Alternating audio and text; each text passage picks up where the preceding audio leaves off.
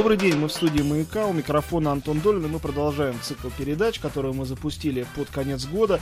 Запустили, э, напомню, в день кануна э, столетия э, первого сеанса первого русского фильма «Понизовая вольница». И таким образом проект наш называется столетняя история российского кино в десяти картинах. Мы э, не расставляем их по порядку э, и даже хронологически их не расставляем, а просто посвящаем э, по одной часовой передаче каждому из этих фильмов. И сегодня у нас фильм, который не только важный, конечно, он очень важный, но это фильм, который э, полон невероятного обаяния, обаяние, которое несмотря на то, что картина была снята в 1964 году, вернее, в этом году вышел на экраны, это обаяние, оно совершенно не выветривается, оно никуда не девается, оно хранится в каждом кадре этого фильма. И, собственно, о тайнах этого сохранения я буду говорить с сегодняшними нашими гостями. У нас в гостях, э, во-первых, э, артист Виктор Косых, который сыграл роль Кости Иночкина, главную роль, роль школьника-диссидента в картине «Добро пожаловать» или «Посторонним вход воспрещен», потому что это именно этот самый фильм. Э, Виктор, добрый день. Добрый. И у нас э, в гостях также Герман Климов, родной брат Элема Климова, к сожалению, ушедшего из жизни сравнительно недавно режиссера фильма «Добро пожаловать» или «Посторонним вход воспрещен». Герман Германович еще и соавтор Елема Германовича по нескольким картинам, Э, и сценарист, э, и также он принимал участие в, если, если я не ошибаюсь, в проекте книги о, о фильмах э, и о жизни Елема Климова «Неснятое кино». Мы эту книгу, наверное, сегодня будем еще упоминать. Да, добрый день. Добрый день. Ну и давайте вот с чего начнем. Э, э, то, что меня поражало всегда в этом фильме с первого просмотра, который был в довольно раннем детстве и до сих пор, э, это невероятное, даже вот для моего детства, детства 80-х годов, и сейчас это кажется, мне кажется, совершенно невероятным, невероятное количество такого раритетного как бы материала, как свобода. Это невероятно свободное кино конечно, все мы слышали, знаем оттепель 60-е, но все равно не верится, что такое вообще могло произойти. И вот я первый вопрос обращаю, не, э, не знаю, кто из вас захочет э, первым на него ответить, какой ценой давалась эта свобода, насколько это все было сложно э, и откуда, как вам кажется, этот волшебный элемент вообще произошел в этом фильме? Ну, я тут бы сказал такую вещь. Я как актер в то время еще никак не состоявшийся, поэтому я думаю, что Герман Германович это единственное, что все может сказать, доложить точно. Давайте, Герман Германович. Вы знаете, вот свобода, про которую вы сказали, она, в общем, неотъемлемая часть э, художника, внутренняя. Внутреннее качество художника, внутренняя свобода, которой Елем обладал в полной мере, конечно. Э, достаточно вспомнить, что вот э, не только в этом фильме, это его первый полнометражный фильм, до этого у него были тоже с детьми снятые э, студенческие работы «Жених» и «Смотрите небо». И вот там он уже показал, как можно было придумать тогда вот в «Женихе», где речь идет о школьниках, младших классов двое, так сказать, мальчик и девочка, под музыку Прокофьева, Ромео и Джульетта. То есть человек э, спокойно шел на очень э, самые смелые эксперименты. И вот... Э, Не, ну, э, извините, что перебиваю. Э, мы многожды сталкивались с тем, как от безграмотности нашей цензуры советской какие-то довольно тонкие вещи, вроде того, что предложить Ромео и Джульетту Прокофьева, могли быть кем-то не увидены или не услышаны. Но уж такие вещи, как в «Добро пожаловать» или «Посторонним вход воспрещен», там, там все очень откровенно, мне кажется. Фильм и невероятно свободный, и он говорит о свободе и об освобождении. Это главная его тема. Да, вот когда его наконец приняли, там сказали, да, нормальный антисоветский фильм. по нему. Вот. И что касается свободы, вот это вот э, замечательное качество, которое было присуще Элему, он э, снимал этот фильм, потом он э, к нему относился, как, впрочем, и ко всем своим фильмам, очень критически, но главное, он снимал его абсолютно ни на кого не э, оглядываясь. Ну, Абсолютно. Так настоящие народные хиты, мне кажется, и рождаются на свет, да, когда весело, режиссер только с собой считается. Да, весело, особо не заморачиваясь там сложностями производственными, нельзя это снять, давайте это снимем, давайте, так сказать, так, давайте легко шел на любые предложения актерские, Возможно, то, что снимается весело, всегда смотрится весело. Uh, у нас в гостях uh, Герман Климов, брат Елема Климова, и Виктор Косых, артист, который... Сколько вам было? Лет 13, да? 13 13... с 50 -го года. Который 13-летним снялся в картине «Добро пожаловать» или «Посторонний вход воспрещен». Сегодня мы говорим об этой картине. Через несколько минут продолжим разговор. Мы снова в студии «Маяка», Антон Долин у микрофона, наши гости Виктор Косых и э, Герман Климов. Сегодня мы говорим о картине э, «Добро пожаловать» или «Посторонним вход воспрещен». Герман Германович, а сколько лет было Елему, когда он э, до этого фильма добрался? Он ведь был уже совсем не юнцом, он был около, около 30, что-то такое, да, когда все это задумывалось и начиналось? Да, вот в 63-м, когда, собственно, снимался фильм, ему как раз стукнуло 30 лет. Вот, и я вот могу, мы жили в одной квартире, я могу как свидетель, я не был на съемках, поскольку я занимался тогда очень упорно спортом, но помню, как приходили Нусинов и Лунгин к нам домой, как они... Это сценаристы фильма, сценаристы Семен Лунгин, фильма, да. Илья Нусинов. Илья Нусинов. Как они приходили домой, как они безостановочно хохотали там в одной из комнат, я оттуда все слышал, да. И вот эта атмосфера, веселья и отваги, она присутствовала, в общем, и в продолжении всей работы. Причем вот, э, если, так сказать, вернуться к теме свободы, то вы знаете, что во время экспедиции пришла телеграмма так. из Госкино, которая приостанавливала съемки, потому что они уже почувствовали что-то не то, приостанавливала съемки и э, Илем договорился с директором картины, тот просто эту телеграмму спрятал в стол. Господи. Но это, наверное, было очень смелым решением. Это было очень смелым решением, но зато они должны были снимать очень быстро.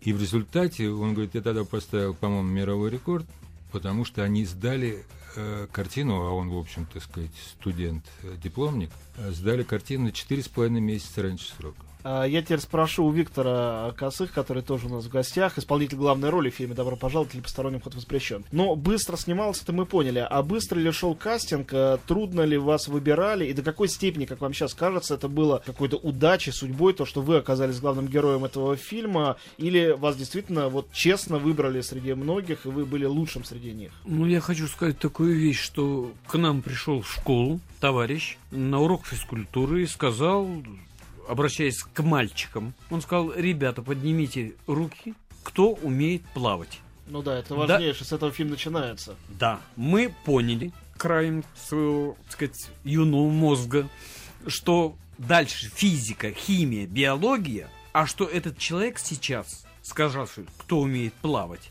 может быть, нас повезет в бассейн вместо биологии, и мы, даже те, кто не умели плавать, все поднимаем руки. Нас человек пять, чисто внешне, из плавающих.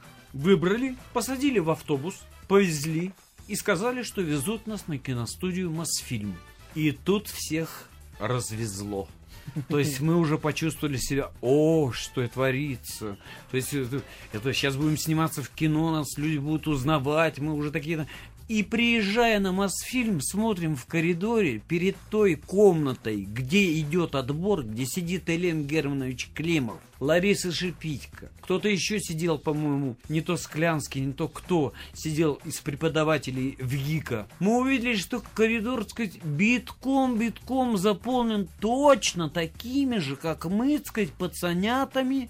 И всех по одному вводят в комнату, Через некоторое время они оттуда выходят, и так вот чередовалось все это хозяйство. Когда, значит, дошла очередь до меня, я вхожу туда, но я имел неосторожность, э, что не взлюбить вторую школу, музыкальную. И после уроков все шли в футбол гонять, а я шел с этой громадной дурацкой папкой, как девчонка. Я шел в музыкальную школу учиться играть на фортепиано. Это картина, описанная э, Тарковским в фильме «Каток и скрипка», где бедный мальчик смотрит все время из окна, там футбол гоняют, а он на скрипке должен несчастный. Вот. И, короче говоря, когда я вошел в аудиторию, передо мной сидят три человека, попросили что-нибудь прочитать из школьной программы. Стихотворение, басню, прозу. Ну, как нас в школе учили, я широко, так сказать, выпучил глаза – громко, почти проорал стихотворение «Погиб поэт, невольник чести». На что Илем Германович сказал, говорит, вот все хорошо, только чуть-чуть все это поспокойнее нужно сделать, давай еще раз попробуем. Я то же самое прочитал, все более спокойно. Мне говорит Элем Германович такую фразу. А теперь, Виктор, мы с вами проведем этюд. И давайте тут на самом интересном месте мы сделаем маленькую паузу, но мы вернемся через несколько минут и продолжим рассказ о том, как Виктор Косых попал в фильм Элема Климова. Мы снова в студии. Э, Герман Климов, Виктор Косых и Антон Долин э, у микрофонов. Мы обсуждаем фильм «Добро пожаловать» или «Посторонним вход воспрещен». Вернее, э, я пытаюсь обсуждать, а гости вспоминают об этом фильме. И вот сейчас на самом интересном месте мы прервали Виктора Косых, который рассказывал о том, как он стал Костей Иночкиным, собственно говоря. Ну, я, в общем-то, не сразу стал Костей Иночкиным, потому что после того, как я прочитал все свои произведения, какие я знал, и Лем Германович сказал такую вещь. А теперь, Виктор, мы с тобой сделаем такой этюд. А я когда входил в углу, я увидел пианино. И когда он сказал этюд, мне сразу, сразу меня такой охватил ужас, что сейчас какой-нибудь этюд Шопена, Моцарта или что-нибудь такое заставит, заставит сыграть. И я медленно, значит, это самое, мне говорят, отойдите вот туда вот, пожалуйста, к пианино. Ну, я и понял, ну, буду сейчас играть, я иду к пианино, и вдруг мне говорят, стоп, не доходя, развернись, и вот теперь сделай такую вещь. Представь себе, что ты идешь в тихий час по территории пионерского лагеря, и не дай бог кто-нибудь тебя увидит из обслуги, из начальства, а то и сам Дынин, то бишь Евстигнеев, начальник лагеря, то это будет, в общем-то, чревато. То есть могут написать родителям, вызвать родителей, вплоть до отчисления.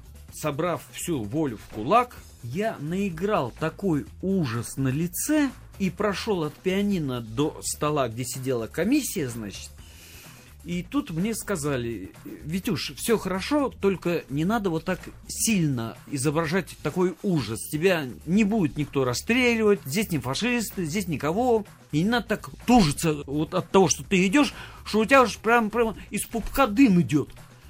Я говорю, ну все, понял. Сыграли все то же самое, только помягче. Представь себе, что это вот ты выпил два стакана томатного сока. Два по 10 копеек. Это всего 20 копеек. Ты играешь сейчас рублей на 100. Нам этого не надо. Трудно до меня это доходило, но тем не менее, так сказать, я уже пошел, понял, что не надо никакого ужаса, и что-то, очевидно, во мне понравилось. И после того, как я прошелся уже по-другому совсем, мне сказали спасибо, никуда не уезжать. Со мной вместе вышел Элем Германович и моему педагогу сказал, мы Витю Косых оставляем здесь. Мы сейчас с ним еще поработаем. И в школу, то бишь домой, куда нужно, мы его туда и привезем. И тут же на весь коридор объявляет. Все остальные свободны. Волшебный миг. Я, я еще ничего, так сказать, и не подозревал. И потом начались какие-то репетиции, вот эти вот этюды, которых я уже не пугался. Я понимал, что это якобы актерское мастерство. Но ни Станиславского, ни Михаила Чехова я еще не читал, поэтому играл так, как Бог на душу положит. Первое, что меня пробовали не на роль Кости Иночкина, а на роль Марата. Я об этом, так сказать, знал. Единственное, что меня смущало... По сути, то, второстепенный персонаж. Нет, не совсем второстепенный. Там, я считаю, что вот, э, ну, хоть я и главный герой, из-за меня все это происходит, по идее, там, в фильме-то. Вот. Но, тем не менее, все ребята, которые так ратуют за меня, устраивая там эти эпидемии все на свете, так сказать, это мы все были как бы на равных. Мы там себя никак друг от друга не отличали. И вот, короче говоря, значит, меня пробуют и дают текст, что меня единственное смутило, когда мне дали сценарий, я прочитал что Марат, снимая с себя все, в том числе и трусы, голышом первый прыгает в крапиву. Тут меня обуял дикий ужас. Думаю, что же скажут девочки-то из школы, там, из класса, и вообще, сказать, народ, если увидит, извините за выражение, там, мои маленькие органы, то для меня это был ужас. Это, ну, порнография по современному, так сказать, так будем говорить, выражению. Вот. И я как-то не очень стремился хорошо сыграть именно эту роль. И э, я говорю, а ничего там другого-то нет, что-нибудь попроще. Он говорит, нет. Но роль, говорит, очень интересная. И, кстати, когда говорили о том, что я немножко перебьюсь, о том, что много ли запрещали, много ли статей было по этому поводу. Даже была такая статья, как сейчас помню ее, мама у меня собирала, она учительница, мама моя была, в чем преподавала в моем классе физику. Она вырезала все заметки, которые были об этом фильме. Потому что мы все люди с Урала приехали, впервые в Москве, а тут еще и в кино снимаемся – это же нас увидеть там и на Урале, где мы раньше жили. Это, это было что-то ну, невероятное. И, короче говоря, значит, когда, значит, уже приготовились к тому, что, в общем-то, скоро будут кинопробы и все на свете, значит, да, опять отвлекся. Была такая статья. Э, какая-то женщина написала, значит, критиканша такую, значит, заглавие статьи было такое. Зачем было раздевать мальчиков до гола? Понятно. А, То есть х... ваша интуиция все-таки вас не обманула. Да. Действительно, хотя, момент-то был опасный. Да, хотя там Стас, это еще один человек из нашей бригады, говорит ему, ты трусы снимай тоже. Он хотел прыгать в трусах. Он говорит, ты трусы снимай. Что ты думаешь, это сыпь как? Вот мы в крапиву прыгнем. Она до, до, до трусов и все, а дальше нет. Так что и трусы снимай. И вот тогда он снимает трусы. Критиканша этого не поняла. Ну что ж, мы э, вернемся снова в студию и продолжим разговор о фильме «Добро пожаловать» или «Посторонний вход воспрещен». Несколько минут, э, и мы снова здесь. Снова в студии. Говорим мы сегодня о потрясающем фильме, снятом в 64 году «Добро пожаловать» или «Посторонний вход воспрещен». У нас в гостях актер Виктор Косых, игравший там главную роль, э, Костю Юночкина и Герман Климов, э, брат Лема Климова, покойного режиссера этой картины, который дебютировал в кино с этим фильмом. А, э, Герман Германович, я теперь вас спрошу. Все-таки понятно, что 30-летний Ильем Германович, но он был молодой режиссер, но все-таки 30 лет это человек уже зрелый, и э, есть такое мнение, что одна из самых трудных вещей вообще в кино это снимать детей, снимать о детях. Чтобы это все было естественно, понятно, чтобы дети опознали своих на экране, и чтобы взрослым это показалось и естественным, и не неприличным, как вот мы сейчас мы обсуждали вопрос неприличия, не говоря о том, что еще одна сложнейшая задача попутно решалась, это сделать ансамблевое кино. Все-таки это дети не из одного класса же все-таки были на экране. Как создать из них нечто единое целое, фильм в котором практически ну, трудно определить главного героя, где все важны, э, даже самые эпизодические персонажи. Собственно, тому прямое доказательство то, что мальчик с очком, говоривший сакраментальную фразу «Ребята, что вы тут делаете?», он же, в общем-то, очень эпизодический, но один из тех, кто запомнился всем. Вот э, как шла эта работа с актерами, особенно с детьми, с актерами непрофессиональными?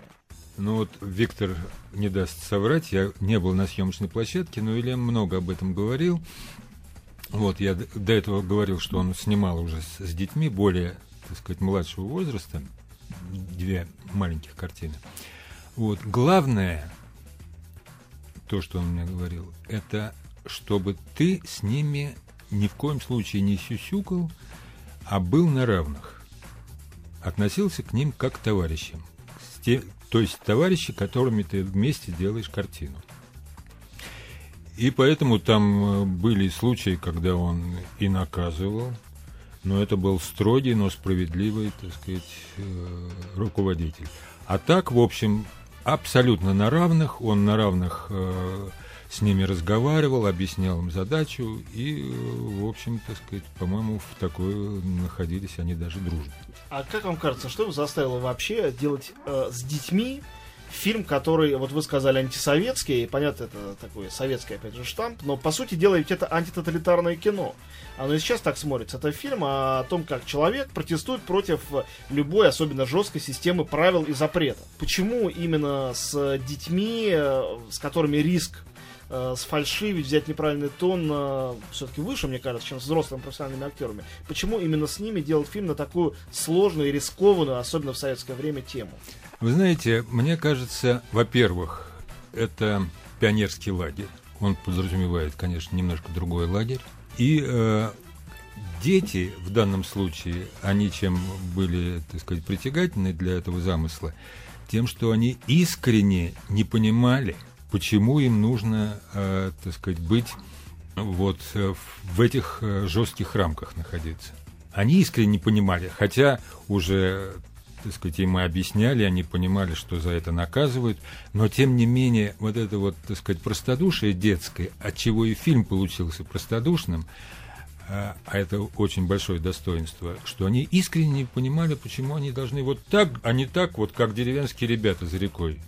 Виктор, а как вам кажется, а вот не как кажется, как казалось скорее, в то время, когда вы делали этот фильм, вы вообще полностью понимали все мотивации, все, э, вот почему ваш герой, другие герои, почему они так себя ведут, почему дети не хотят слушаться, почему они не хотят там, э, я не знаю, э, в одном утреннике участвовать, а хотят другой сделать, почему какие-то стихи им декламировать не нравятся, и там в кукурузу им одеваться неохота, а в что-то другое охота, почему им купаться так хочется, когда э, им начальство предлагает какие-то другие совершенно вещи. Для вас все это было понятно? или вы просто как послушный ребенок, счастливый от того, что попал в кино, выполняли все указания руководящие и не задумывались о глубинном э, смысле за этим всем э, прячущемся?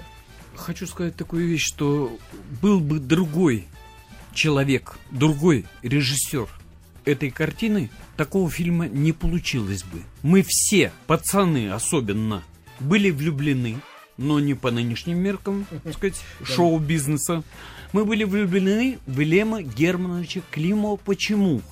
Это был высокий, сухощавый, спортивный, мужик такой, вот от него можно было черпать какую-то энергию и все на свете. Плюс, когда что-то у нас не получалось, он видел на съемочной площадке, у нас, у ребят, ну какие ну, по 13, по 14 лет, что мы там знали о кино, ничего. Он делал так. Он видит, что ничего не получается, он говорит, так, все, быстренько, футбольный мяч давайте на, самое, на, сюда, вот ворота поставили здесь, и минут 15-20 мы до пота на берегу прекрасной реки, песке, возились, это играли в футбол. И вот когда уже да, он видел, что мы дошли до кондиции, то есть мы как бы отвлеклись от той задачи, которая была до этого нам дана, и она у нас не получалась. И вот тут, наигравшись такое, он тут быстро говорит, так, стоп, мяч убрали, все, так, снимаем. Текст все помнят? Все. Вот после этого футбола, после этой беготни, после этого отвлечения от этой камеры проклятой, мы ее ненавидели вообще, от этого света, который, так мешал глазам, все время хотелось щуриться, еще солнце яркое, все время ждали, когда солнце выйдет. И поэтому после этого вот буквально небольшого тайм-аута у нас начинало постепенно все получаться. А скажите, вот именно эта работа в этом фильме э, как-то, ну, вы все-таки входили уже в сознательный, можно сказать, взрослый возраст, а это привело к тому, что вы потом все-таки стали актером, или это само собой пришло и к вам обратилось? Я имею в виду вашу роль в «Неуловимых» и все последующее, которое принесла вам, наверное, ну, не меньшую или большую даже народную любовь, чем съемки в «Добро пожаловать». Наверное, все-таки успех фильма «Добро пожаловать» и предопределил, так сказать, мою судьбу на будущее. В такой картине, которую и хотели как бы показать э, широким экраном, и хотели в то же время, так сказать, положить на полку, мы этого не знали в то время. Меня, меня вдруг после съемок начали таскать буквально за руки по Мосфильму в разные стороны. Мета, звонят, откройте дверь. Эдуард Гаврилов, Кремнев, мимо идут поезда, все главные роли. И уже после этого неуловимые писали в расчете на то, что роль Даньки буду играть я. По предыдущим своим, так сказать, картинам. Они писали вот этот образ, и ребят подбирали по мне, по росту, по комплекции. Это вот для неуловимых. Но именно первое, что предопределило, это то, что вот как раз э, вышла хорошая картина, злободневная картина, в которой сниматься потом нам понравилось, потому что мы потом уже позволяли себе немножко в кадре похулиганить, то есть как бы симпровизировать. Вот. И что Элему Германовичу нравилось, он это оставлял, все остальное, естественно, мы все это дело выбрасывали. Но нам уже потом постепенно сниматься стало нравиться. Хотя мы были обыкновенным отрядом пионерским в этом большом пионерском лагере. Только мы были киношный пионерский отряд. Все шли там в волейбол играть, а мы шли на съемку. Обед в одно и то же время, отбой в то, то же самое время, как со всеми обыкновенными вот ребятами, которые отдыхают в этом лагере. Герман Германович, а скажите, вот э, э, в этом фильме же, кроме огромного количества детей, прекрасно сыгравших, есть э, ну, суперзвезда, по-другому не скажешь, э, советского кино Евгений Евстигнеев. И э, я-то убежден, что если э, будут э, составлять список его лучших ролей, это уж точная роль окажется в тройке, а может быть и наверху этой тройки. Это совершенно потрясающая работа. Э, все-таки работа с непрофессионалами, тем более детьми, работа с суперпрофессиональным актером, которым уже тогда был Евстигнеев, это совершенно разные вещи, совершенно разные методы. Как вам кажется, насколько сложно было встроить его в эту систему, насколько трудно ему самому было встроиться? Или он так же кайфовал, как начали кайфовать, вот как рассказывает Виктор, со временем э, э, дети на съемках картины? Вот почему Евстигнеев? Элем э, в то время очень дружил с театром «Современник». Он буквально там пропадал в этом театре. И э, подружился со всеми актерами. И потом недаром у него и Кваша там играл в следующем фильме. Вот. И он их прекрасно, так сказать, знал и чувствовал. И он знал, что с собой принесет Евстигнеев в эту картину. Ведь его утвердили с большим трудом. Потому что поначалу, э, уже зная сценарий, они понимали, что Евстигнеев принесет с собой социальный и подтекст очень сильный. Но он был уже в сценарии, этот подтекст. Ну, все зависит от актера в данном случае, потому что Елему предлагали Пуговкина на главную роль. Да, это был более советский, уютный такой вариант. Да, да, да. Ну, такой немножко друковатый, ну, скажем конечно. прямо, да. Элем э, вспоминал, что говорит, э, Пуговкин, конечно, я, яркий актер, замечательный комедиограф, любимой публики, но это было, там подтекста не было. Вот. А Евстигнеев, он чем вот обладал вот этим, так сказать, замечательным подтекстом. Он мог э, в одной реплике вообще там, почему они стали такими ходовыми и народными его реплики, потому что он мог в одной реплике там массу всего, так сказать, Бодры сказать. надо говорить бодрее, а веселый как? Веселее. И вот когда Илему уже поставили ультиматум на худсовете, что значит не будет Евстигнеева, Илем тогда вот опять же вспоминая, так сказать, внутреннюю свободу, он встал, студент на Мосфильме, которому угу. дали по большому, так сказать, э, вообще уже э, расположению снимать эту картину, он встал и пошел, снимайте сами. И его потом начали ловить в коридоре, потому что они все обалдели, как студент с нами так разговаривает вообще. И вот таким вот э, демаршем он, значит...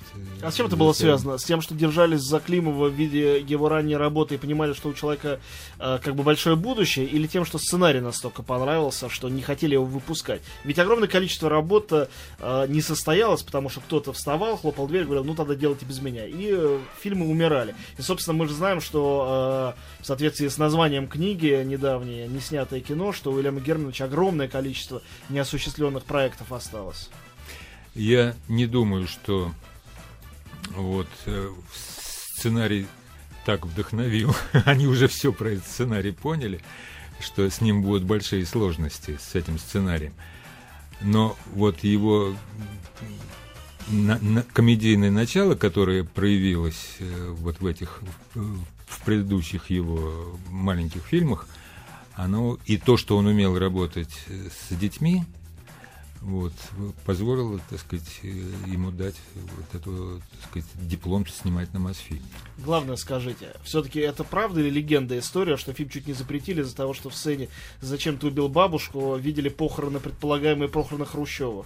Ну, это было, да, одной из причин потрясающе. Сейчас это кажется уже каким-то совершенным абсурдом. С другой стороны, этот фильм ведь э, и живописал этот советский абсурд, и, по сути дела, был э, счастливым, радостным э, э, гимном этому абсурду, его как бы отрицавшим и осмеивавшим и описывавшим. И еще одна вещь, которая мне кажется очень важно э, сказать, то, что э, ведь «Добро пожаловать» или «Посторонним вход воспрещен», по сути дела, это редчайший случай фильма, сделанного о тоталитарной системе, о попытке с ней бороться, а, в общем-то, о безнадежности таких попыток, но при этом фильм настолько невероятно радостный, счастливый и полный э, веселья и смеха, что кажется, что фильм на такую невероятную тему сделать вот так вот просто нереально. И глядя на другие фильмы э, после вот первых двух э, картин Лема Германовича, этого «Похождение зубного врача», на «Агонию», «Иди и смотри», это же невероятно тяжелые, страшные картины, э, уже было трудно поверить, что тот же самый человек сделал этот фильм просто воплощение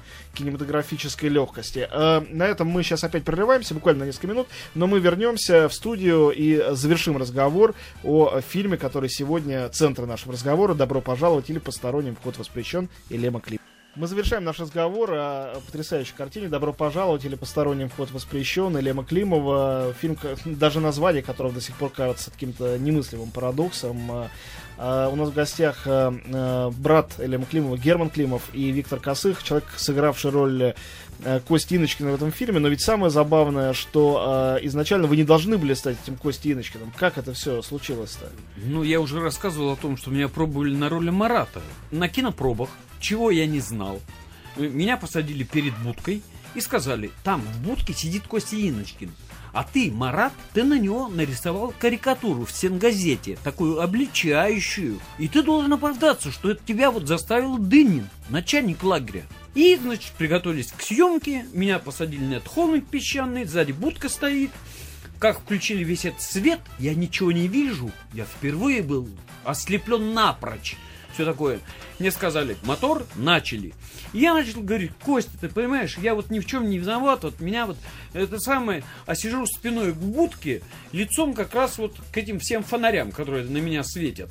И вдруг из этого снопа света на рельсах выезжает кинокамера, за которой стоят Климов и наш оператор Кузнецов. И тут меня обуял, просто обуял. Они подъехали почти вплотную к моему лицу. Обуял меня страх. Я вот говорю, текст продолжаю оправдываться. Костя, извини, вот я не хотел все такое, а сам думаю, к чертовой матери, зачем я сюда приехал? Вообще, как Москва, Мосфильм, не хочу не сниматься, ничего. Страшно. И я заплакал от своей безнадеги. И плача, я точно помнил, что мне все равно текст говорить надо. И я говорил, Костя, извини, вот написал на тебя, нарисовал карикатуру, Дынин меня заставил. И когда все это сняли, сказали стоп, я весь в слезах во все такое от испуга от всего на свете, но сцена дошла до конца. И после этого Ирина Германович мне еще и говорит, говорит, Витя, молодец, ты на роль Марата уже утвержден. Я вообще впервые в жизни, честно говоря, видел что на худсовете вот эти наши, так сказать, старперы, так сказать, кинематографисты, они тебе аплодировали. Они говорят, вот актер, как переживает. И после этого наступает полная тишина, неделю примерно где-то я был дома, и меня вызывают снова на Мосфильм, говорят, на Марата ты уже утвержден, теперь мы тебя пробуем на Костю Иночкина. Мы не можем найти никого. К сожалению, наш разговор подходит к концу. Герман Германович, последний вопрос э, вам. Ведь и в последнем своем потрясающем, до сих пор по силе воздействия, как, впрочем, добро пожаловать, но по-другому потрясающем фильме «Иди смотри», Ильям Германович э, тоже показал мир э, глазами ребенка, в сущности, да, который понемножечку входит в мир взрослых начинает изучать правила этого мира, пытается им противостоять, но, конечно, без толку. Как вам кажется, почему такой серьезнейший режиссер, как Ильям Климов, почему для него было необходимо смотреть на мир через призму именно детского взгляда. И, можно сказать, лучшие свои фильмы он сделал именно так. Вы знаете, там в каждом фильме своя причина. Что касается «Иди смотри», это детство Адамовича. Адамович себя описал. И потом это сталинградское детство Ильяма послевоенное. То есть, другими словами, все-таки это был не только взгляд персонажа, а в каждом случае это был и его собственный да, взгляд. Да, и он говорил, что это вот э, была воплощенная моя мечта сделать военный фильм, но именно помня свое послевоенное детство. Ну, к счастью, фильмы «Иди смотри» и э, «Добро пожаловать» или «Посторонний вход воспрещен» остались э, осуществленной мечтой Лема Климова. Многие его мечты не были осуществлены. Я еще раз просто напомню, что вышла недавно книга «Неснятое кино» об Леме Климове. Всем рекомендую ее прочитать, там очень много о нем. И в том числе о любопытнейшем проекте, который с Германом Германовичем вместе они пытались сделать э, «Мастер Маргарита». Сегодня у нас нет, увы, времени об этом говорить. Большое спасибо гостям в студии. Виктор Косых, Герман Климов здесь провели со мной этот час. Спасибо. Спасибо. Всего доброго.